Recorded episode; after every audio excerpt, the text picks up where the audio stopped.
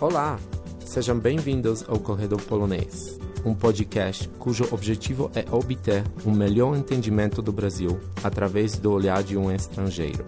Hoje tive o prazer de conversar com Felipe Frazão.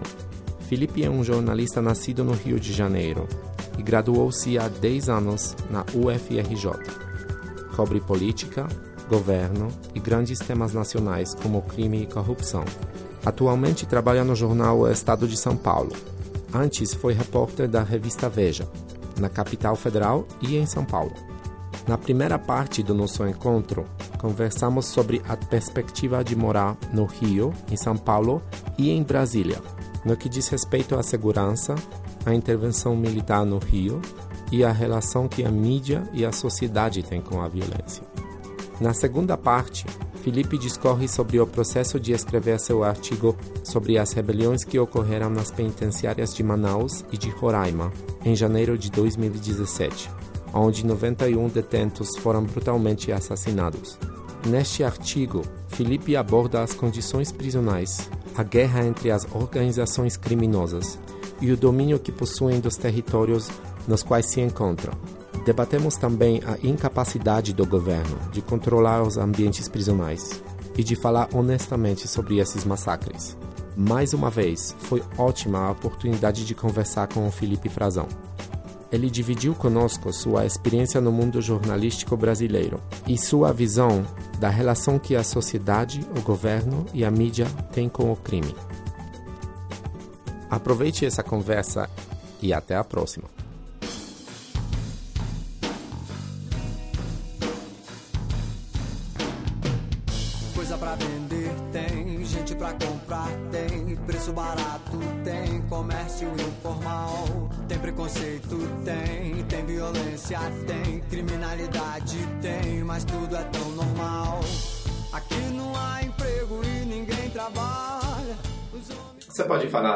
Um pouco sobre sua relação com a violência?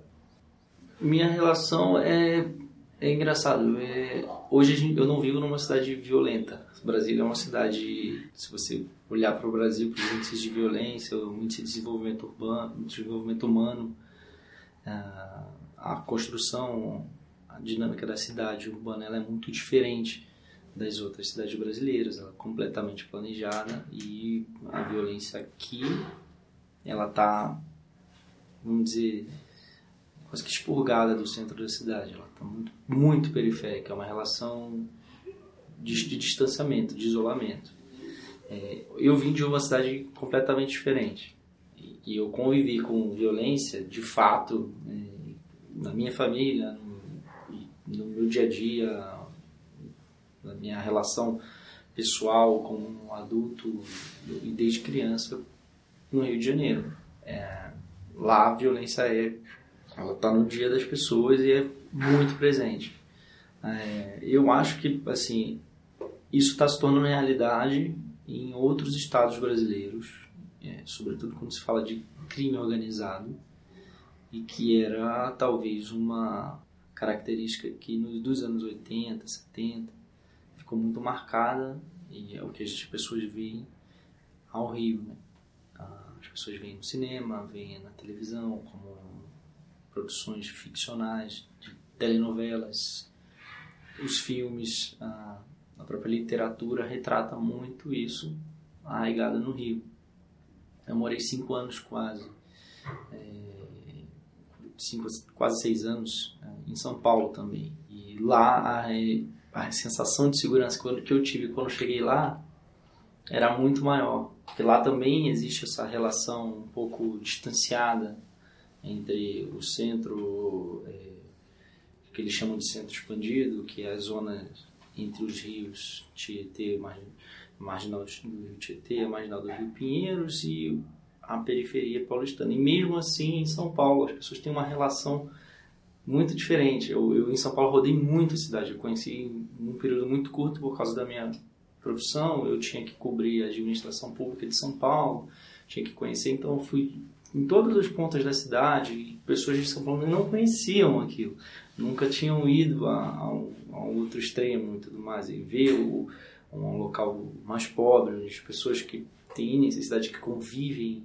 é, é, com, com pobreza, com a degradação urbana e, e de, de uma renda diferente de outra classe social e que de fato convivem com alguma criminalidade muito distante da realidade do Rio de Janeiro, porque lá é controlado, existe um crime, um crime organizado só, o tráfico, lógico que tem, uhum. obviamente que existe violência de outras formas, o roubo, o furto, né? não necessariamente o crime organizado, mas o confronto armado, a ostensividade que existia no Rio de Janeiro e, e existe ainda hoje, ela não existiu em São Paulo. As pessoas não são acostumadas a isso. E Brasília, então, agora ela começa a se expor em outros estados do, Rio, do, do Brasil, como o Nordeste, e ela está explodindo isso. Está acontecendo, isso é um fenômeno muito recente no Brasil. E, e que lá talvez também já não estivesse eram estados que economicamente são mais dependentes do, do governo federal, são estados que não têm economia tão forte, ou mais, com mais índice de desemprego. E todos os especialistas que estudam o tema falam que isso favorece a, o envolvimento da criminalidade e, e, a, e isso aí está se tornando uma realidade para outras pessoas no Brasil. Mas minha relação é essa, assim, eu tive, eu convivi com violência desde muito cedo na minha vida, assim, você tem a sua liberdade, desde um, algo mais básico, seu direito de ir e vir para cá, é, para algum local na sua cidade, no seu bairro, ter cerceado por algum tipo de violência, não necessariamente a violência do Estado, é, por motivos de violência, de, de um Estado paralelo, de ausência do Estado.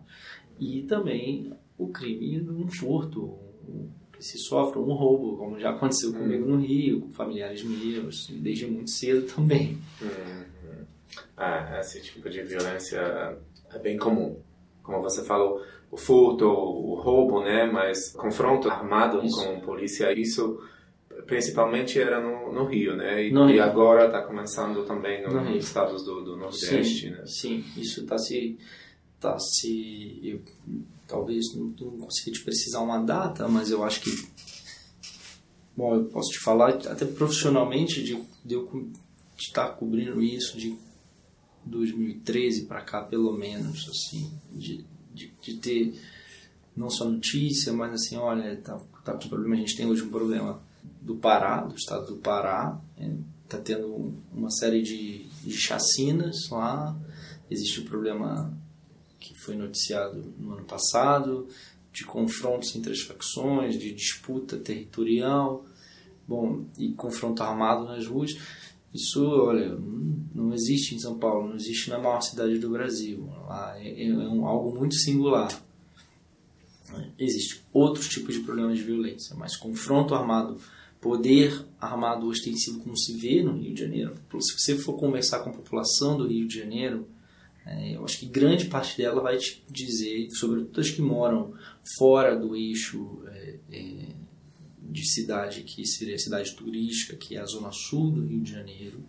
Eu acho que ali também, mas sobretudo fora, essa outra população, certamente pode dizer, já vi é, bandos armados, narcotraficantes ou quadrilhas de roubo de carga, que, tão, que é um problema que tem ganhado muita atenção da, do, da política por causa do poder econômico que afeta muito a economia. Não, não dá para dizer que é um problema menor, mas é, é, um problema que tem ganhado muita atenção da classe política aqui no Congresso. E esse, esse tipo de criminalidade ele é muito frequente no Rio. Ele é muito ostensivo, aparente, todo mundo vê, alguém já alguém já viu, é, se, acaba se naturalizando, né? O exército está nas ruas, né? E não é por outro motivo que está lá e não está em outros estados também. Uhum. Senão pela, pela visibilidade que a cidade tem. Tem os grandes grupos de mídia estão lá também, do Brasil, né? Então, bom, é uma, é uma vitrine do país. Então, o governo admitiu isso também ao, ao, ao decidir por colocar o exército nas ruas, o exército, a marinha também, a aeronáutica. Você acha que, que a solução é boa, colocar o exército na, na, na rua lá? Bom, pelo que eu vi, até agora é, não teve resultado prático. Né? O governo já chegou a divulgar alguns números que apontariam alguma melhora. Eu posso te dizer que talvez a população esteja nesse primeiro momento até esperançosa, porque algo precisava ser feito. Ah, o discurso que se escuta lá é esse, né? Olha, se não fosse isso, vão fazer o quê? É, tomaram uma decisão, foi uma iniciativa, com todos os problemas que ela teve, né? Não teve planejamento algum, o responsável direto sequer estava tava voltando de uma viagem de férias e foi convocado para, embora seja uma pessoa que conheça, esteja no Rio de Janeiro há muitos anos, não é do Rio de Janeiro, mas é está é um militar do exército que tem uma carreira já consolidada no Rio, já era o comandante local, mas é, é muito problemático, né? porque você tem uma série de, de questões jurídicas de quem vai investigar os crimes, se ocorre, por exemplo, um, uma intervenção do, das Forças Armadas numa, num presídio, numa cadeia, por uma condição de rebelião que ainda não ocorreu, mas como é que se quem é que vai julgar? Passou-se uma lei no Congresso Nacional de que o crime cometido pelos militares seria da esfera militar. E, e sempre existiu essa, essa discussão né, de quem teria a competência na justiça brasileira, se seriam os tribunais militares ou os tribunais da justiça comum, que julgam todos os crimes civis. E no ano passado aprovou-se uma lei dizendo que o, crime cometido pelo militar, naquelas condições de conflito, seria para a justiça militar. E isso está sendo aplicado, mas é muito problemático. Ainda assim suscita, mas qual é o Ministério Público que é responsável por acompanhar e daí o Ministério Público Militar tem uma estrutura muito menor, há uma suspeita ainda muito forte, há um, até uma, uma desconfiança, porque o pelo regime militar, pela ditadura que se viveu no Brasil. Então, isso é muito forte ainda na sociedade brasileira. Certo. A própria decretação da intervenção sofreu um rechaço é, ideológico imediato de uma série de pessoas, uma parcela significativa da sociedade brasileira, por isso. E a gente não sabe claramente, olha, isso tem data para terminar, mas que resultados eles vão conseguir é, entregar. Eu tive lá durante um mês, o primeiro mês é, era muito difícil ter acesso a qualquer tipo de informação, era extremamente, estava extremamente embrionário ainda, eles estavam começando, decretou-se uma intervenção no Estado, na segurança pública, do, do que seria a vitrine do país. Um Estado problemático, que nos últimos anos tinha baixado o índice de criminalidade e que começava a voltar a uma situação grave muito grave. Não que não fosse naquele momento, ainda assim, comparando com índices internacionais, era problemática, mas era menor do que tinha sido antes. A curva de, de criminalidade ela era descendente, ela começou a ascender de novo. Quando ela começa a ascender e, e a criminalidade, os conflitos armados estavam voltando a interromper demais a vida da população, tomou-se uma decisão. E aí começa a, se, a pensar no que fazer, que plano a gente tem, vamos estudar. E talvez não fosse isso. O, o que se esperava era que algo mais concreto fosse feito de imediato. Mas eles parecem ter uma lógica de atuação, tem, certamente tem uma, uma condição é, de equipamentos e financeira melhor do que as polícias do Rio de Janeiro, que são extremamente foram extremamente degradadas ao longo dos anos. É, o policial militar do Rio de Janeiro tem uma péssima imagem social. Isso, de certa forma, eu acho que ainda traz um pouco de, de um olhar positivo da população sobre, a, sobre as Forças Armadas e a intervenção militar. Uhum. Mas eu não vejo, acho que não, não há ainda, não dá para dizer que é um sucesso, como o governo quer dizer, que resolveu o problema. Não, não resolveu. Os índices continuam altos, a criminalidade continua ocorrendo, ainda tem uma série de, de, de, de confrontos armados. Tem regiões que, e, assim, é muito complicado, é a cidade inteira, né? Basta ver o que aconteceu, o crime da vereadora Marielle, que está longe ainda de ser muito complicado e acho que ainda está muito longe de ser solucionado. Estão seguindo, parece que uma, uma pista que aponta para o envolvimento de políticos, supostamente, um delator que fazia parte da polícia e outro que está num presídio e que né, teria o envolvimento também, pelo menos na, na, concepção do crime ou na, né, na, na ideia de, de execução.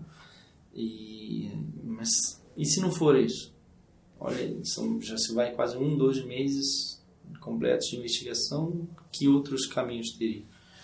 Isso está sendo conduzido pela polícia do Rio de Janeiro, está sendo é, isso é motivo de crítica também. Por que não colocar a Polícia Federal? É, há uma desconfiança sobre capacidade de, de, de solução do crime também. Esse crime foi muito simbólico por ter ocorrido durante a intervenção federal e vários outros continuam acontecendo como sempre aconteceram no Rio de Janeiro. Agora, que há uma presença maior de efetivo, há e, e eu vejo que a população reage de uma maneira diferente quando olha um policial militar do Rio e quando olha um militar das Forças Armadas. Existe uma carga social, um histórico de, de corrupção. Não que não exista também corrupção no Exército, sim, existe. Ela precisa ser, já foi noticiada, mas é, eu acho que a Polícia Militar no Rio, que é quem faz o policiamento ostensivo, estava tão é, desacreditada, e entre eles também, sabe, como precarizada as suas condições, o seu efetivo, a quantidade de pessoas que trabalham, que a população olha de uma maneira diferente. Talvez dê uma chance, dê um, um, um crédito a mais para quem está chegando e ó, vamos ver no que, que acontece. Está longe de, de, ter solucionado, as pessoas não estão mais tranquilas agora. Ninguém anda na cidade mais tranquila por isso. Ah, e quando se pergunta aqui em Brasília ou numa outra cidade, ah, tem um, um evento cultural, um show, quero ir ao Rio, vou passar um fim de semana, é a mesma, é a mesma reação. E para mim, que para eu que sou de lá, quando eu, quando eu escuto isso, eu falo, não, não deixe de ir. Né? Não, deixe, não é para deixar de ir, tem que, tem que continuar tomando as mesmas precauções. Eu não diria para tomar menos também. Entendi. Você pode falar um pouco sobre, sobre a relação que mídia tem eh, no Brasil com violência? Eu acho que é, existe uma questão sobre isso que é a talvez seja mais do, da imprensa policial, uma herança da.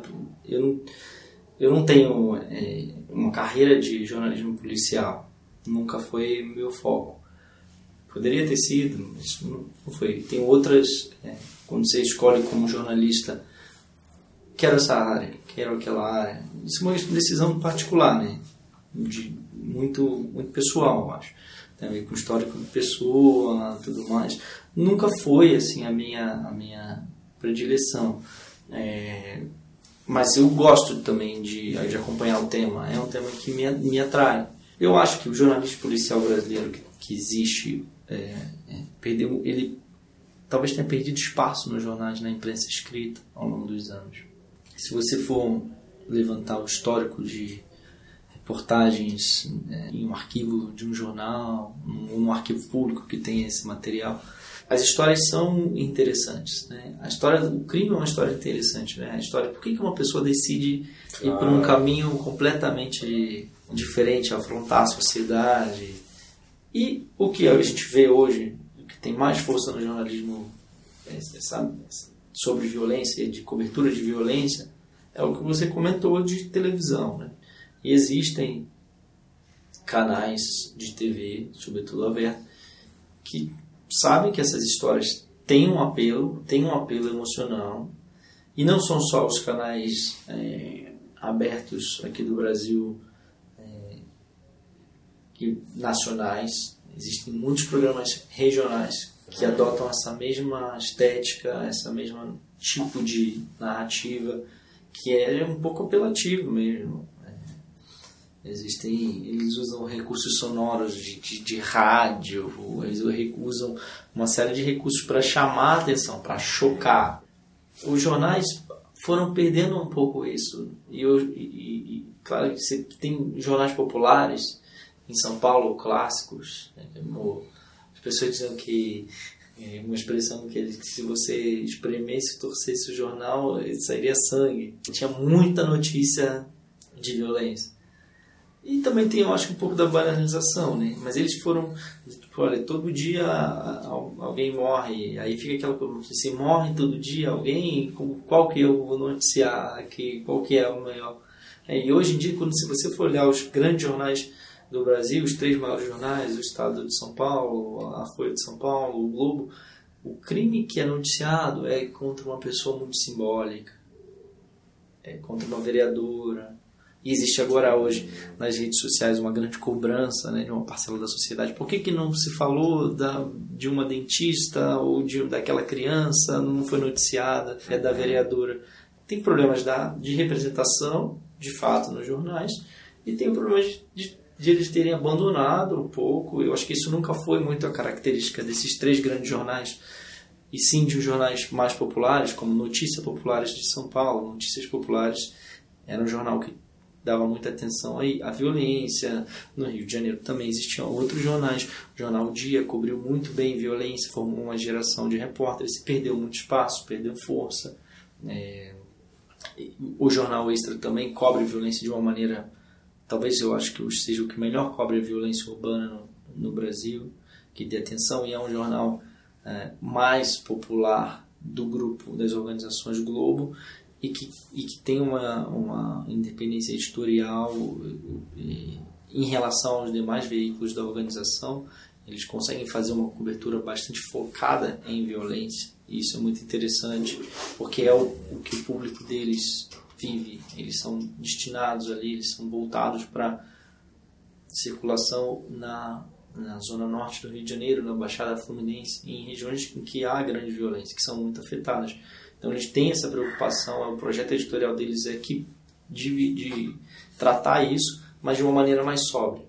Então acho que isso foi perdendo espaço na, na, na imprensa escrita né, e foi ganhando espaço nos programas de televisão. E embora os três grandes jornais nunca tenham tratado eles de, da violência é, dessa maneira mais apelativa, é difícil de você ver hoje até mesmo uma cobertura mais consistente de violência né, nesses jornais. Digo de um crime, um caso. É, eles, são, eles são realmente assim, noticiados de uma maneira menos com menos relevância, com menos espaço. Mas essa maneira como, como a televisão acabou adotando, que virou um pouco um Cidade Alerta, um programa um balanço geral, que eram é, são programas muito populares, que tem muita audiência, né? Tinha um apresentador que os apresentadores, os âncoras eram repórteres policiais antigos, formados em jornais, no, no Notícias Populares, no NP, e no Rio de Janeiro também, no Jornal Dia, ou do, do próprio Jornal Globo, que é de uma outra, de uma outra fase né, do jornal, que não existia um produto, um jornal irmão mais voltado para uma classe social diferente. O Jornal Globo começou a se elitizar, mas naquela época não. Tinha Tim Lopes, tinha uma série de, de jornalistas que, que fizeram escola. O Jornal do Brasil também. Então, eram pessoas que vinham desses jornais. Você pegar os apresentadores no início desses programas, tem lá é o Marcelo Rezende que morreu há alguns anos. Ele era um repórter policial é, e, fizeram programas na TV Globo sobre crimes. A TV Globo tinha um programa sobre crime, que reconstituía os crimes e as histórias é, na televisão aberta no Brasil semanalmente. Mas isso não tem mais hoje na grade. Acho que o crime perdeu um pouco de espaço, notícia de violência, a relação, e algumas pessoas aproveitaram para fazer programas só sobre isso, que chocam, que tem audiência, que usam dessa linguagem mais sensacionalista e que foram começaram a ser produzidos nas TVs locais também. Tem o, o programa local na Bahia. Eu vi um do Salvador que é. que o, o, intro, né, já foi muito violento, né? Tinha, tinha assassinado, tipo, primeira 30 segundos do intro, né? Alguém foi esfaqueado e e isso eu, eu vi na hora do almoço. É, sim, sim. E, é esse horário. É, é uma da tarde, meio-dia, que a pessoa está uhum ou tá em casa, ou tá, né, tem algum horário e ela tem o rádio também, o rádio tem programas históricos no Brasil de rádio que contam crimes, né, no, no Rio de Janeiro, você pega na Rádio Tupi, tem que é uma rádio muito antiga, tradicional lá. Tem programas que são encenados, os crimes, Patrulha, da Rádio Tupi, que são programas de, de, de conversa e os crimes iam sendo quase que contados assim com os personagens, sabe? mas um crime real. E, e, e, era uma linguagem super antiga que existe até hoje. E se você for hoje na televisão, eu acho que o mais forte dessa linguagem, quem adota essa forma de, de contar, de narrar, sem dúvida está na TV, está nesse horário e eu acho que está nas TVs locais.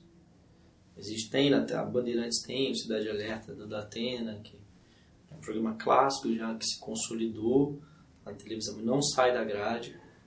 É, e ele, ele, é tão, ele é tão popular que volta e meia ensaia entrar para política, ou se aproxima de um, de um partido, mas nada ainda de, de concreto aconteceu. Mas tem esse do Datena, tem a da TV Record, o Balanço Geral.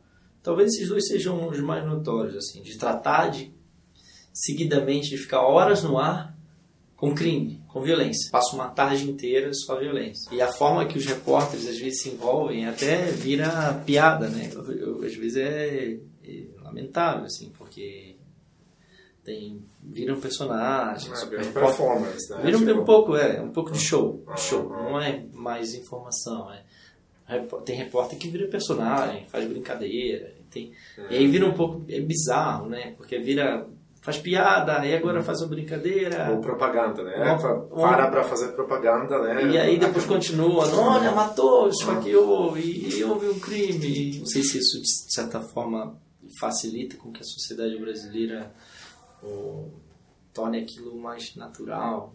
Não que eu acho que existe, que isso esteja sendo feito para que isso aconteça, não, não é, mas talvez seja um efeito. Você acha que tem alguma coisa específica sobre violência brasileira. Tem paralelas? Claro que tem, né? Uhum. No, todo mundo, no, como roubo ou furto. Mas você acha que tem alguma coisa que, que é específica do Brasil? Eu acho que tem coisas que são muito características aqui do Brasil. Que acontecem aqui e, e, se, ou se tornaram, é, ou que ganharam terreno aqui que, que se desenvolveram aqui no Brasil, que é bom, você tem talvez essa essa mistura hoje em dia do, do crime, de tentativas do crime de ganhar terreno é, político, por exemplo. Uhum. É, se a gente for comparar isso também acontece em outros países da América Latina. Não é só do Brasil. Mas é bastante.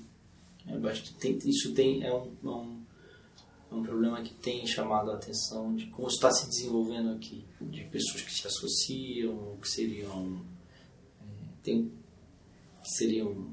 que é muito difícil de se mapear e até de se acusar ainda mais nas páginas dos, dos jornais ou de revistas, né? a pessoa tem que ser muito bem embasada mas existem é, movimentos de, de, aproximação, de tentativa de, de, representação dessas pessoas. E a forma que eu acho que talvez é, o crime organizado tenha se desenvolvido no Brasil também, né? que se conta na origem era de uma mistura de crime político com, com criminoso comum e de estruturação nas prisões é, de envolvimento e de, de, eles estarem em contato e se organizarem. Até se fala muito sobre isso, sobre a formação do crime das facções organizadas no Brasil.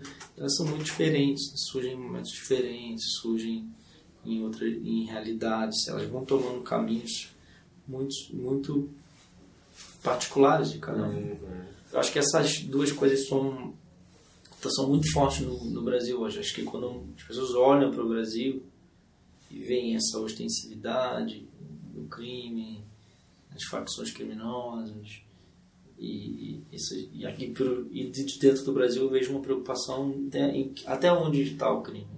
É crime não violento, né? mas que, que, de certa forma causa violência e que causa repercussão social, que é corrupção e tudo mais. É muito comum você ver pessoas que lidam com isso comentando, tipo, olha, o Brasil olha hoje muito mais para a corrupção, muito mais para o crime de código branco, se volta-se muito mais, a sociedade está muito voltada para isso. E, as, e o outro tipo de crime, está ganhando espaço, o crime comum, vamos dizer assim, o crime é, patrimonial, né, um crime contra pertences de uma pessoa, contra a vida de outra, um atentado contra a vida, isso foi sim, né, se tornou uma coisa do Brasil. Ah, é normal no Brasil, uhum. acontece. Aqui se torna outra coisa que eu acho interessante, uma polícia que se torna personagem. Né? Existe muito filme, muitas produções cinematográficas do Brasil sobre isso. Eu acho que no mundo inteiro tem Tropa de Elite, Cidade uhum. de Deus. São filmes críticos, mas são filmes ficcionais e que as pessoas tornam, que vai se tornando um pouco de personagem, né? E isso acontece muito no, no Rio de Janeiro, né? É muito comum lá. Isso, ah, tal policial, ou tal. É um policial, tem um caveirão, que é um é um veículo blindado que se, tinha uma caveira desenhada, né? E durante um certo tempo no Rio de Janeiro, o caveirão era um personagem. Olha, o caveirão tá chegando, o caveirão entrou, era um veículo blindado, ele andando nas ruas, né, de uma de, um, de uma favela, de uma comunidade extremamente pobre, tem vários tipos de necessidades, aquilo se torna uma uma certa curiosidade, sabe, um olhar das pessoas até até, nossa, caveirão e tal. E aí ele, o caveirão ganha as páginas dos jornais, né? Polícia no Rio adotou um veículo blindado. E aí aquilo, o caveirão torna-se um símbolo hoje da, da política de, de enfrentamento ao crime. É aplicado largamente no Rio de Janeiro para entrar em territórios que são intransponíveis, para você poder passar por barreiras ali que eram intransponíveis. Hoje em dia se usa retos cavadeiros ah. para tentar arrancar o, as barreiras, os obstáculos que são colocados. Tem essas coisas assim que eu acho que acontecem no Brasil que são muito simbólicas assim, são aquilo se populariza durante o período, sabe? Se torna cai, vira piada, vira brincadeira. Mas um momento de tipo de uma certa maneira as pessoas vão assimilando, assimilando, assimilando e quando vê tá vendo é motivo de piada, a pessoa tira foto selfies, né?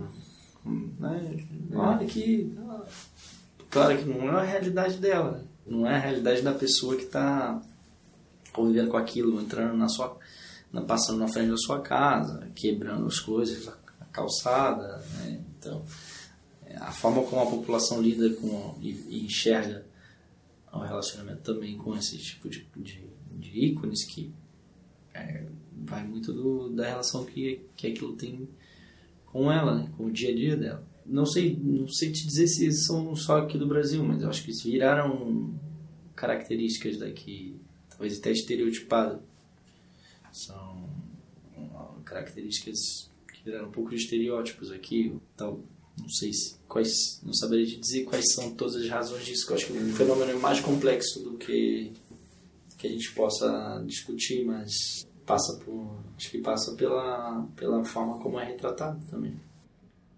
Eu sou polonês né? Uhum. a gente tinha esses programas de crime só sobre crime. Eu lembro um apresentador que era igual o robô. Em tom de voz é mesmo tom de voz. Até virou piada também porque sem emoções né mas e quando eu cheguei para cá eu vi caras tipo igual igual ator sabe tá dando um show né então, acho que essa, essa diferença para mim é, é, era grande. Mas é, sobre seu artigo que, uhum. que você escreveu na revista Veja de janeiro de 2017, uhum. Que chama Metástase do Horror. Você tratou a rebelião do, da Roraima e as condições né, nas prisões e o que eu percebi. Você menciona as causas de desordem, que é superlotação, fluxo, que eu não imaginava que é tão grande que você mencionou esse número 3 mil presos né, mensalmente que estão entrando e excesso dos presos uh, provisórios. Né? A gente estava produzindo uma, uma, reportagem sobre o que tinha acontecido em Manaus. Dias antes havia acontecido uma rebelião muito grave em Manaus, uma, quase que um massacre no presídio. Foi uma rebelião para reivindicar o que seria até compreensível, porque as condições das prisões são péssimas. Já dizia um ex-ministro da Justiça do Brasil que são mais morras medievais. É, medievais e, é. e, essa frase ficou muito marcada porque ele, ele é o responsável direto sobre aquilo está ciente e não consegue solucionar. Né? Então, seria uma rebelião por isso? Foi uma rebelião? Começa a ser a notícia, ah, tem um descontrole lá, um distúrbio na cadeia, é uma rebelião e tudo mais. Não era uma, um massacre mesmo, era um extermínio. Tipo, olha, nós vamos afrontar os rivais que estão aqui, que são de outra facção criminosa, e vamos aniquilar, dar uma demonstração de que a gente comanda aqui. É. Dias depois isso se repete em Roraima. E a gente já estava quase que concluindo a edição da revista. Como é que vamos fazer para. Porque isso tem que ser. E aí já, o que já seria mais. que seria bem noticiado acabou virando a capa da revista e acabou tendo essa relação de metástase, porque se voltou. Aconteceu de novo, né? como se uma, uma doença, um câncer que se. E por isso que foi contado dessa maneira, mas a ideia original do artigo era de contextualizar. Eu vinha trabalhando nisso, auxiliando, né, o outro repórter do colega meu que foi a Manaus a contar e não deixar que aquilo é, se fosse levado às pessoas como um problema localizado de Manaus. Mas tem que a gente mostrasse, olha, isso que acontece em Manaus é uma realidade no Brasil inteiro. Aconteceu lá agora, três anos antes, Bom, é de 2017, mas tinha acontecido quase que. Até uma curiosidade minha, porque sempre acontece em fim de ano. Aconteceu em Pedrinhas, no Maranhão. Não sei se, se é, vocês estão familiarizados, mas houve também uma série de massacres ao longo de uma época de fim de ano, num presídio extremamente complicado, com facções criminosas rivais, que são distintas dessas que que estão em Manaus e distintas das que, das que estão em Roraima e que, que são locais do, do Maranhão. E também houve decapitações, esquartejamentos e sumiram com corpos de, de presos. Uma, umas cenas, assim, de fato né, duras, assim, de, de ver as imagens e, e de, de, muito, muito difícil mesmo, assim, até fisicamente de se encarar.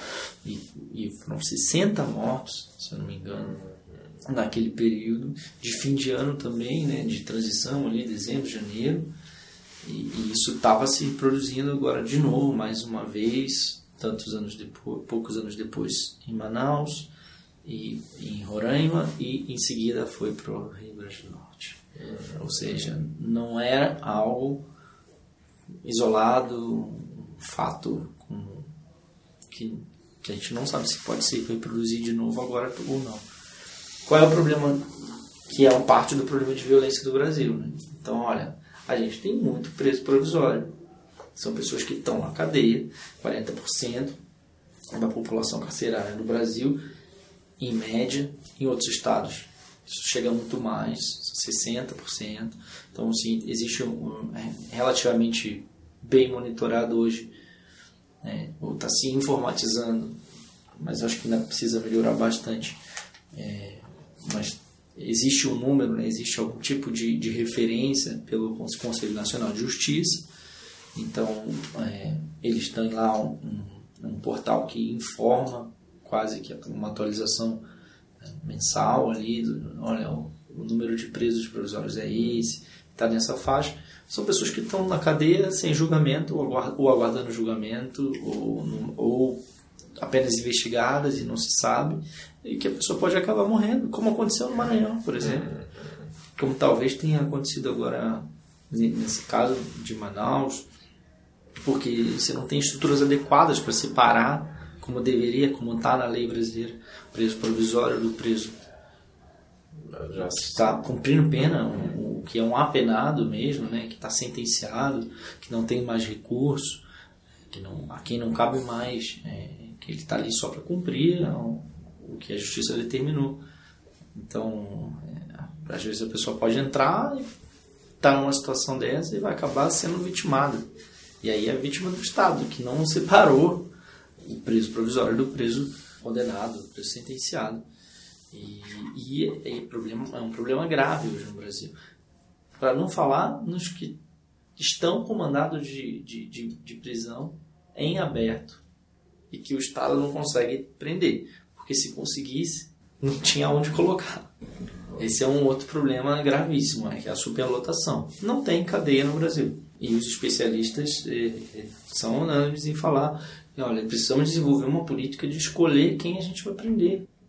De, desen, de, de desencarceramento, vamos aplicar uma medida alternativa, uma restrição de liberdade, uma prisão domiciliar, ou uma prisão, um monitoramento por tornozeleira eletrônica em casos que não são de violência e que não afetem a, né? Vamos dar uma multa, colocar, colocar aquela pessoa para prestar serviços comunitários. Existe essa linha no Brasil, na justiça brasileira. Existe uma política sendo desenvolvida para isso, porque não, também um pouco um problema estrutural, não dá para colocar na cadeia, não tem essa quantidade de 650 mil pessoas, e assim, seja isso na época da reportagem, hoje já vai para 700 mil, e daqui a no fim desse ano vai subir mais 20 mil, mais 30 mil pessoas. E se você for olhar os, os mandatos de prisão que estão em aberto, os pedidos no país inteiro, eu estava desenvolvendo uma reportagem recente sobre o Rio, por causa da, da questão da intervenção federal, e essa face da, do, da, da política carcerária ainda não está sendo é, muito tocada lá. Eles estão com problema lá, por exemplo, hoje é enfrentamento ao crime na rua, mas a, a política criminal e, e, carcerária ela tem que ser desenvolvida de uma maneira só, em conjunto. Né? Não pode ser uma independente da outra. Ela tem, elas têm que ter uma, uma o governo mesmo trata assim, o Conselho do Ministério da Justiça que determina é por, um conselho de política criminal carcerária. Então, assim, as coisas é uma interface, uma tem relação direta com a outra.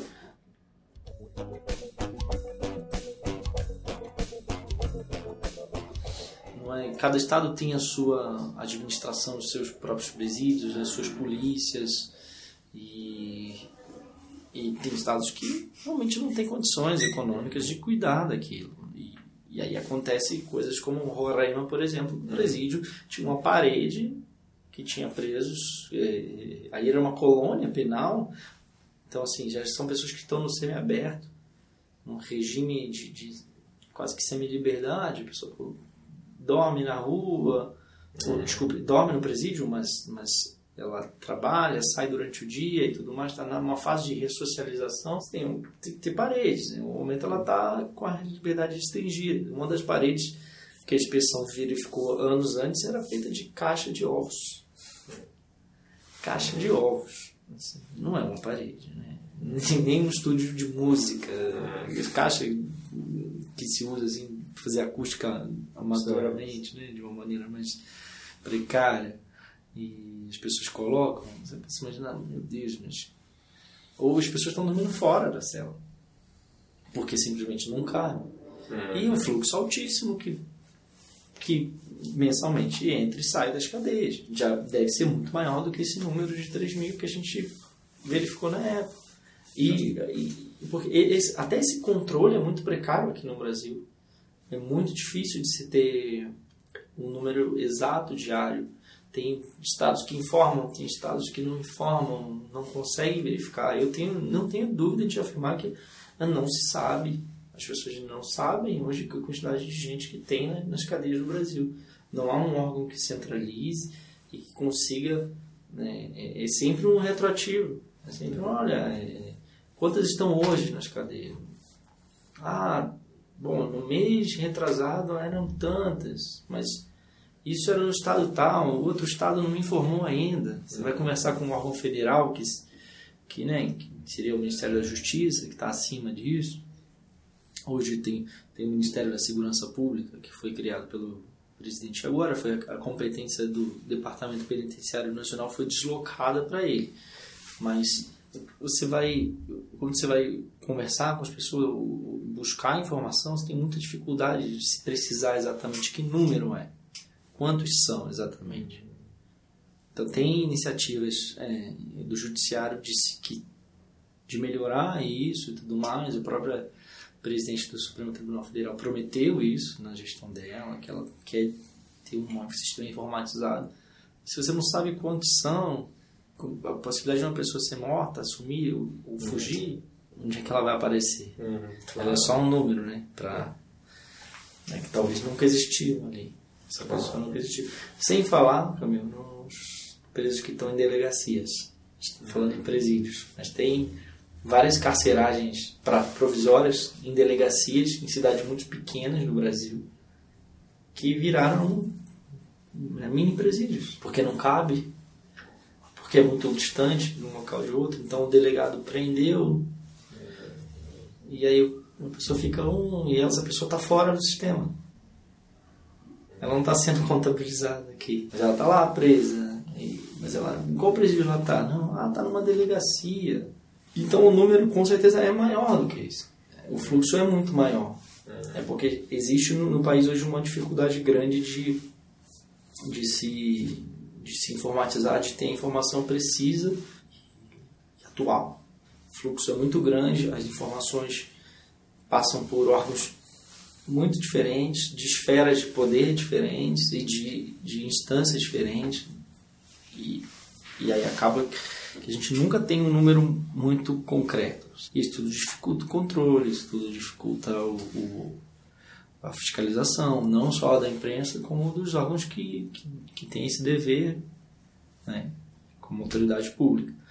Então a gente tentou mostrar um pouco desse, desse caos. Assim. Tem a dificuldade de se informar, de se dizer quantos são, de se controlar a relação entre os presídios. Então a gente buscou o exemplo, a partir do exemplo de Roraima, que a gente não conseguiu nem ir até lá fisicamente, mas estivemos em contato e acompanhando por telefone com pessoas que estavam lá, que nos reportaram, nos enviaram informações.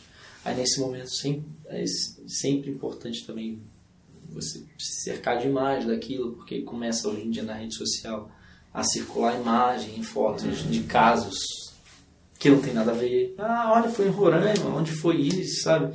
Aquela primeira notícia, até a gente tem, tem que ter um, um cuidado extremo de, de saber para não errar, né? E aí a gente tem as fontes que a gente recorre, pessoas que estão lá no local para poder informar, olha, são tantas pessoas, está acontecendo isso. E posteriormente também conversei com colegas que conseguiram ir lá para fazer reportagens para outros veículos que não seriam noticiados naquela semana e, e, e falaram de cenários assim de, de terror. E você vê essa hora totalmente o descontrole do Estado, né? O descontrole da, o Estado não consegue dar resposta. Eu ouvi o secretário da Segurança Pública em Manaus, é, ele foi confrontado pelo jornalista uhum. porque tinha a imagem de um dos presos carregando uma arma grandona, né? E, uhum. e ela perguntou por que é, tem uma imagem é, que, que esse preso está carregando.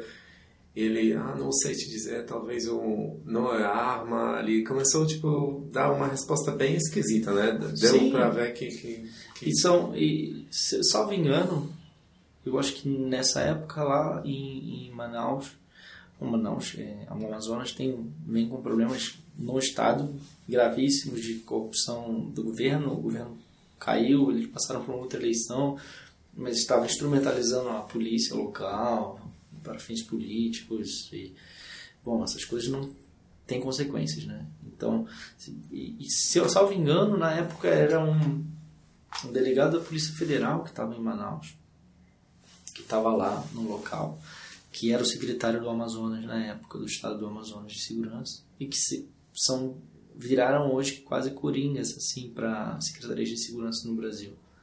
Existe uma pela formação, por ser por ter uma, uma, certa de fato a Polícia Federal ter condições melhores, pagar melhores salários e tudo mais, ela acaba tá, acabou atraindo ao longo dos anos uma, profissionais mais bem formados, mais, e eles foram se espalhando. Então, diversos estados hoje tem como na Secretaria de, de Segurança um delegado da Polícia Federal. Isso estava é, é, bem nítido. Isso aqui no Distrito Federal foi assim, no Rio de Janeiro, no Maranhão, assim, em Manaus, o secretário do Amazonas, do Estado do Amazonas, também estava como um delegado da Polícia Federal.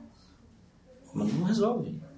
Não é só a cabeça, né? Falta muito do. Tem a estrutura que está abaixo dele, os, os, os e nesse momento em que essas rebeliões acontecem, essas tragédias, você vê a falta de capacidade de resposta, o de controle que está embaixo. Quantos presos eram? O que está acontecendo? É, qual é a motivação disso? por que está acontecendo de novo no, no, mesmo período do ano? Que é uma época de, que eu comentava de fim de ano. Porque em fim de ano há um movimento muito grande nas cadeias. Né? Tem visita de parentes, tem um certo descontrole, os órgãos de segurança estão voltados um relaxamento, talvez, né? Olha, acabou o ano, vem um feriado, né? um recesso, Natal, é, é, vem aí o Réveillon, um ano novo, e também tem demandas de outras áreas para as forças de segurança, para as polícias e tudo mais. E aí acontece esse tipo de coisa. Porque sempre está acontecendo nessa época. Será que é só coincidência? Eu acho que não, suspeito que não. E é muito, é sempre muito, é, é até constrangedor ver as respostas que são dadas em alguns lugares, assim. Uma sempre negativa, não, não aconteceu, não, não foi assim, uhum. não, não... Naquela época, o ministro da Justiça, Alexandre de Moraes, é. ele falou na entrevista que seria um erro contribuir para a guerra das facções, né? Que totalmente diferente do que do que a imprensa está percebendo. Vamos, vamos dizer, todo mundo tá, tá percebendo que era, na verdade, né, guerra claro. das facções, e, mas essa incapacidade de falar honestamente, né? As autoridades não têm esse poder eh, controlar, não é espaço público, né? Que, que, Sim. que são cadeias, né? Sim, eu, eu lembro no caso de, de, Roraima, como eu não consegui ir até lá, não ia, não ia haver tempo hábil de chegar até lá e a gente concluir a reportagem. Telefonei para os secretários lá, telefonei para o secretário de segurança, secretário da administração penitenciária se eu não me engano, na época tinha um comandante da polícia que estava nessa função. E não posso falar não, e, e desaparece. A melhor solução é. E ele depois foi até o presídio, deu a entrevista lá aos colegas que estavam, os repórteres que estavam no local. E é sempre muito, muito, muito difícil de se, de se obter a informação nesses momentos. Assim. Uhum. Sempre muito fechado, uma tentativa de minimizar ou de como o ministro falou, que se sabia, que todo mundo sabia, outras autoridades do governo haviam já comentado. O que aconteceu em Manaus, o que aconteceu nos presídios do Amazonas e de Roraima, foi alertado por autoridades do governo federal meses antes. Ou seja, o ministro não pode dizer, vir a público dizer naquele momento. Não, jamais poderia ter feito isso de minimizar que se não, não podemos tratar como um conflito, porque isso. Não. É, se sabia que aquilo poderia acontecer. O, o ministro do Gabinete de Segurança Institucional da Presidência da República, que é quem está acima dos órgãos de inteligência no Brasil, né, que se reportam a ele, foi ao Congresso Nacional, meses antes, prestar contas aos parlamentares e disse que havia um risco iminente de conflito entre as facções no Brasil, que isso já havia chegado a, a, ao conhecimento deles. Eu posteriormente conversei com ele aqui em Brasília. Na época afirmou aqui pra gente que ele não tinha apontado um caso, não havia é, indicado, olha, vai ser aqui em Manaus, ou vai ser aqui em Roraima, ou no Rio Grande do Norte, no presídio, ou vai ser no Rio de Janeiro, mas sabia, ele já, já havia regionalizado, ele sabia que seria a região norte-nordeste, sabia que o problema lá era grave, que ali estava havendo um enfrentamento, um confronto, uma desavença entre as alianças circunstanciais do crime organizado. E ele, e ele disse que apresentou um mapa que nunca veio a público, e vários jornalistas, eu tentei, outros colegas tentaram, de, de presença dessas facções. Onde está cada uma, qual é mais ou menos o, o domínio de cada uma, o tamanho, quem está aliado a quem, quem está disputando com quem, e disse para os parlamentares, e os parlamentares é, é, off the record contaram pra gente que, olha, tá acontecendo, fomos avisados de que mês depois aconteceu. É que eu acho que é uma tradição do, do ministro Alexandre, que hoje está no Supremo Tribunal Federal, que foi secretário de segurança de São Paulo durante um período e que em São Paulo existe essa cultura de se uh, ou essa tentativa do governo de não o que eles chamam de glamorizar a facção uhum. não dar atenção não vamos sequer durante muito tempo se reconheceu sua existência do primeiro comando da capital do PCC em São Paulo e eles achavam que isso de alguma maneira ou deixar de reconhecer a sua existência que isso iria minimizar o seu poder. Não minimizou nada. Hoje é só a, a facção que tem o maior domínio no Brasil, talvez aqui na América do Sul. Também sobre das autoridades que até Michel Temer uh, falou que aconteceu um acidente pavoroso, né? Tipo, como você pode descrever chamar a coisa um acidente. acidente, né? É um acidente inesperado. Né? Hum. Um acidente ele acontece de uma maneira repentina. Se fosse só um acidente, também não teria acontecido em Roraima, logo na mesma semana, também não teria acontecido em outros estados do Nordeste, também não teria acontecido, sabe?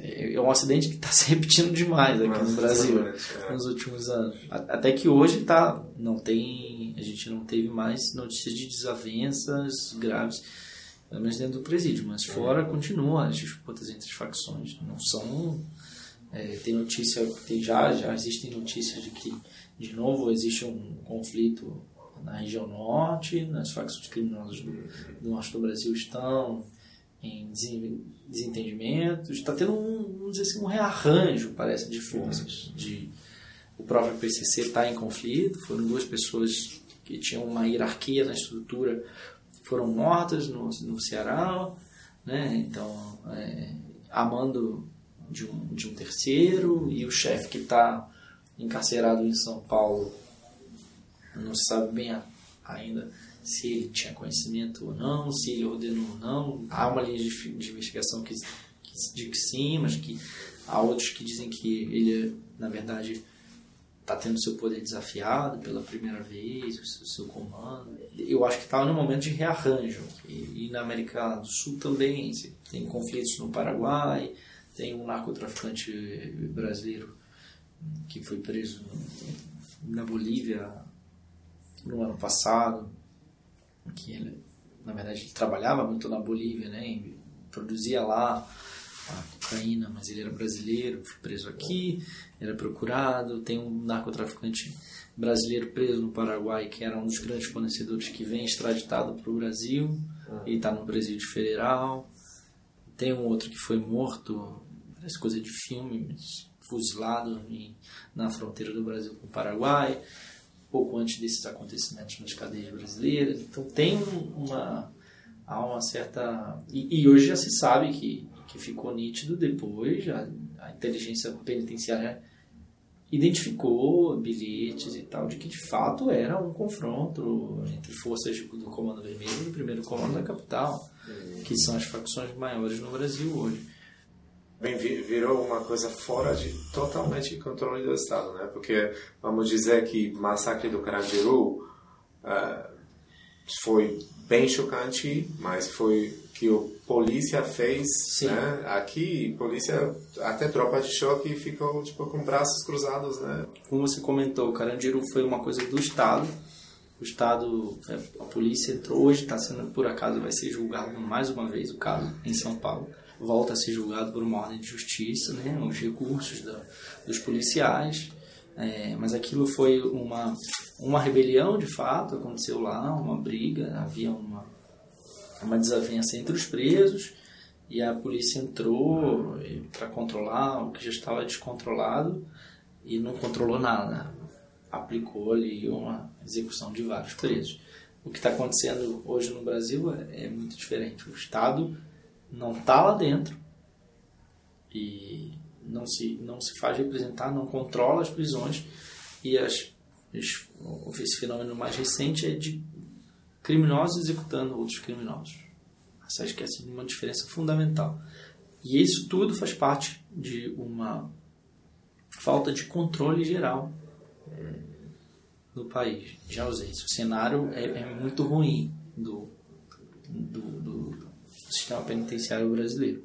Acho que é isso que permite esse descontrole que a gente mostra de excesso de pessoas, de, de precárias condições nos presídios, da justiça em alguns casos ter que conversar para que isso não ocorra e reconhecer a existência deles e o poder que de fato eles têm e vêm exercendo e não negar é um caminho de, de se encontrar uma solução que passa por dinheiro, passa por recurso, construção de novos presídios e, e melhoria da, das condições do lado de fora também. Muito obrigado coisa pra vender tem, gente pra comprar tem, preço barato tem, comércio informal, tem preconceito tem, tem violência tem, criminalidade tem, mas tudo é tão normal. Aqui não há emprego e ninguém trabalha. Os homens tomam tudo e chama de pirata. Presta um serviço público, quero uma medalha. Meu nome é Lampião Zapata Che Guevara. Eu sou Hood do mercado negro. Eu levo acesso ao povo, esse é o meu emprego. Eu sou um ambulante